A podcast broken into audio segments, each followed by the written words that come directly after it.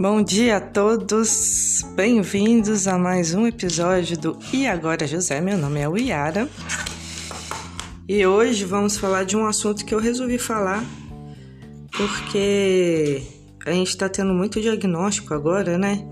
Sobre autismo. Hoje em dia eu não chamo mais autismo, né? O TEA, transtorno do espectro autista.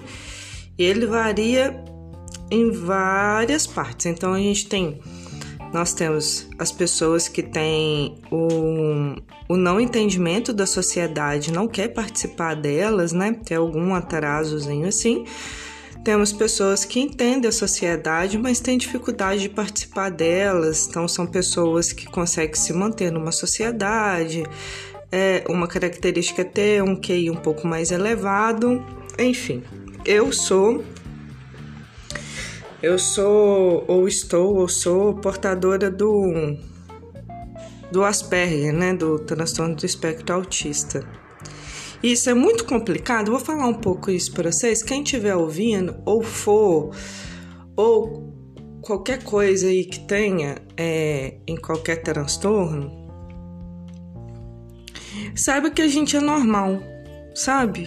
Tipo, igual por que, que eu tô falando isso? Eu tenho minhas minhas crises, né? Então tem vezes que eu fico muito depressivo, muito depressivo, que é justamente porque como eu não entendo o que é uma sociedade, me dá uma uma falta de vontade de estar dentro dela, sabe?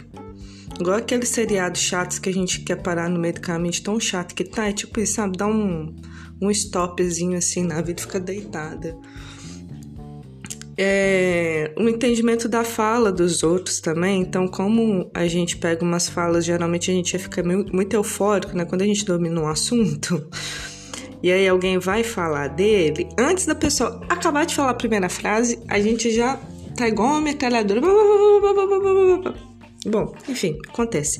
Eu já perdi muitos amigos ao longo da vida por ser mal interpretada, porque eu fui rude, porque eu, eu não sabia também que eu tinha Fui descobrir na fase adulta, eu não tinha condição financeira para ir em especialista. Na época, todo mundo sabia que eu era esquisita, mas também ninguém sabia por quê. Porque na minha época, eu, eu tenho 37 anos, sou de uma família conservadora de Viçosa, muito linda minha família, mas a gente não tinha dinheiro para poder ficar indo em médico, não.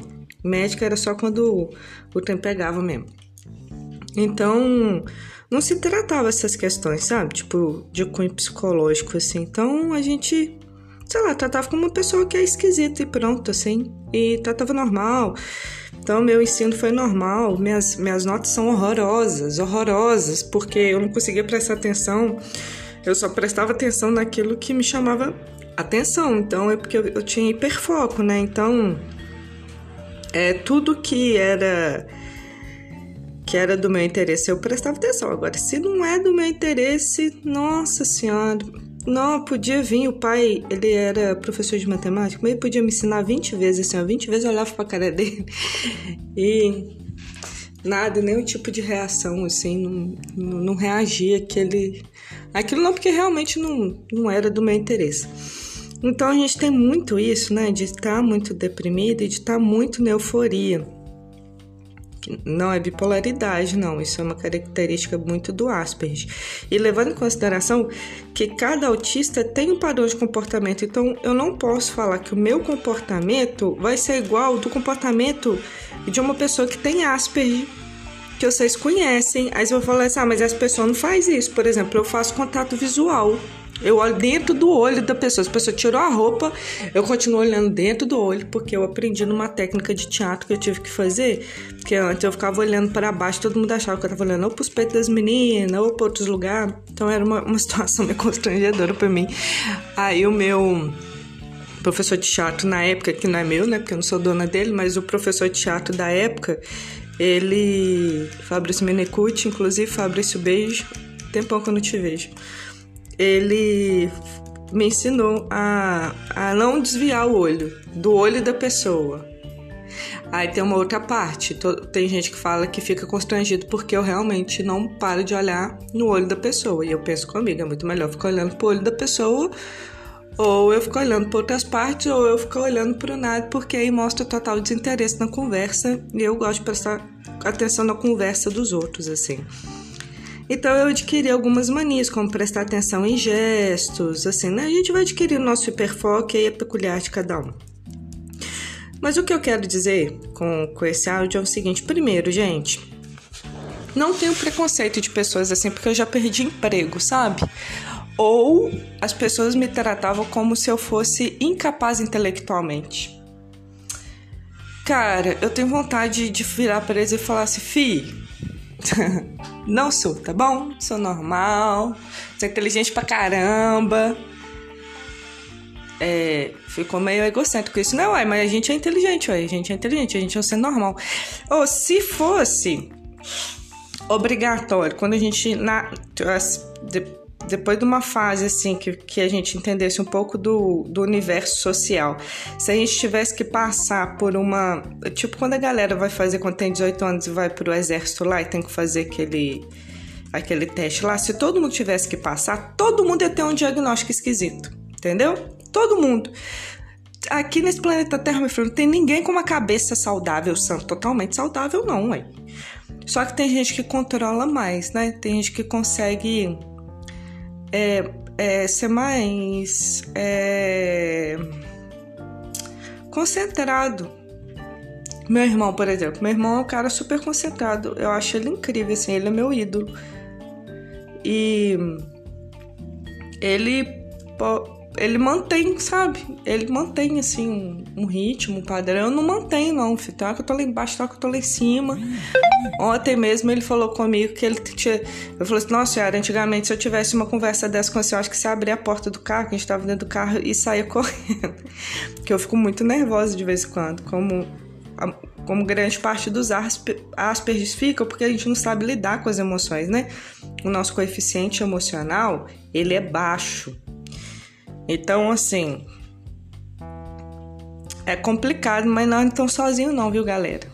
Quem, quem, quem for aí, quem ouvir, quem se identificar, eu tô aqui, a gente conversa, a gente se tira do buraco junto, ou a gente vai falar sobre o universo junto e sobre todas as outras questões que a gente super gosta de falar, quem tem hiperfoco parecido com o meu.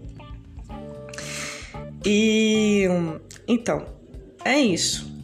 Vamos ter crises. Mas esse, esse podcast não é para quem tem Asperger, e sim para quem convive com Asperger. É, eu queria que vocês entendessem que nós somos pessoas completamente capazes. E não sendo, mas já sendo prepotente, somos capazes até do que muitos. Porque além do nosso senso de habilidade ser muito grande, às vezes eu percebo que nós coloca nos colocamos muito mais no lugar dos outros, apesar da gente ter um problema que é o entendimento social e a nossa cabeça ser mais lógica, né? Eu vejo pessoas que têm o mesmo padrão que eu colocar muito mais no lugar dos outros e, e, e estender a mão sem sem querer nada em troca, sabe? É muito mais genuíno. E isso me dá muito orgulho de ser assim. Lógico que eu levo rasteiro o tempo inteiro, mas não tem problema não. e mas eu acho bonito ser assim, porque tem uma parte nossa que é muito inocente, né? Por exemplo, eu tenho 37 anos, tem hora que eu acho que eu devo ter uns 15, 18 por aí. Vai variando. E então é isso, galera. Eu tô falando isso porque eu tava depressiva, já tinha uns, uns os três dias que eu não levantava da cama para tomar banho, porque por causa de questões que eu achava que do universo mesmo, da minha das teorias que eu crio. E aí hoje ontem eu recebi uma uma proposta para trabalhar em uma outra cidade que eu trabalho com cozinha, eu formei fisioterapia, acho que eu já falei isso 10 milhões de vezes, formei fisioterapia e trabalho com cozinha. Porque encostar nos outros me dava muita agonia, né? Esse negócio de. É, eu, eu acho, acho lindo ser fisioterapeuta, cara. Nossa, fisiologia, eu adoro. Só que eu ter que ficar encostando a mão nos outros, aí eu acho muito chato isso. Muito chato. Por exemplo, eu na vida, eu nunca recebi massagem, não. Na hora que os outros encostam em mim, nossa senhora, já travo tudo. Mas cada um com seu cada qual. Tem Asperger que consegue, eu não consigo, não. E aí eu trabalho cozinha e recebi uma proposta, só que essa proposta, tipo assim, eu vou depender de ajudas de outras pessoas, assim. Esse é um outro grande ponto do Asperger, né? Depender de ajuda de outras pessoas é, me dá uma crise de ansiedade muito forte, que é como se não é justo, né? Tipo assim, pô, vou depender de ajuda financeira para eu poder ir. Mas eu queria poder ter essa autonomia. Então, galera, quem não for Asperger e que tiver empresa, invistam em Asperger para trabalhar, que você vai ver que é maravilhoso. A gente trabalha super bem, a gente é concentrado, a gente não faz barulho porque a gente não gosta de conversar enquanto a gente trabalha. Então a gente tem o nosso flow funciona direitinho. Contudo, se a palavra que vocês derem para a gente for cumprida, vocês podem ter certeza que vocês vão ter um melhor funcionário. Mas infelizmente, muitos não conseguem manter uma palavra, né? E isso é que ferra com o rolê todo. E para mim, é preto no branco. Todo mundo tem que falar assim, mas você tem que parar de falar cada um com o seu cada qual. O meu cada qual é esse. Ou seja, você tem o seu, eu tenho o meu. Então, é, é mais ou menos por aí. Espero que estejam todos bem. Num futuro próximo, quando tiver um sócio investidor aí, sócio investidores que estiverem me ouvindo, montarei uma empresa, ainda não sei de quê, mas aonde eu vou contratar só os Aspergers para trabalhar comigo. Eu tô falando Asperger, mas assim, ó. É porque eu sou, né? É, transtorno do espectro autista. Galera que tem. Porque mudou até pouco tempo essa sigla. Aí ainda dá bug na minha cabeça. Só a galera de transtorno do espectro autista e ou outras condições parecidas, porque eu acho que minha empresa vai ser muito mais honesta e mais justa. Não tô chamando o resto de desonesto, não, viu, gente? Ah, enfim, vocês entenderam? Um grande abraço, fiquem com Deus, até a próxima.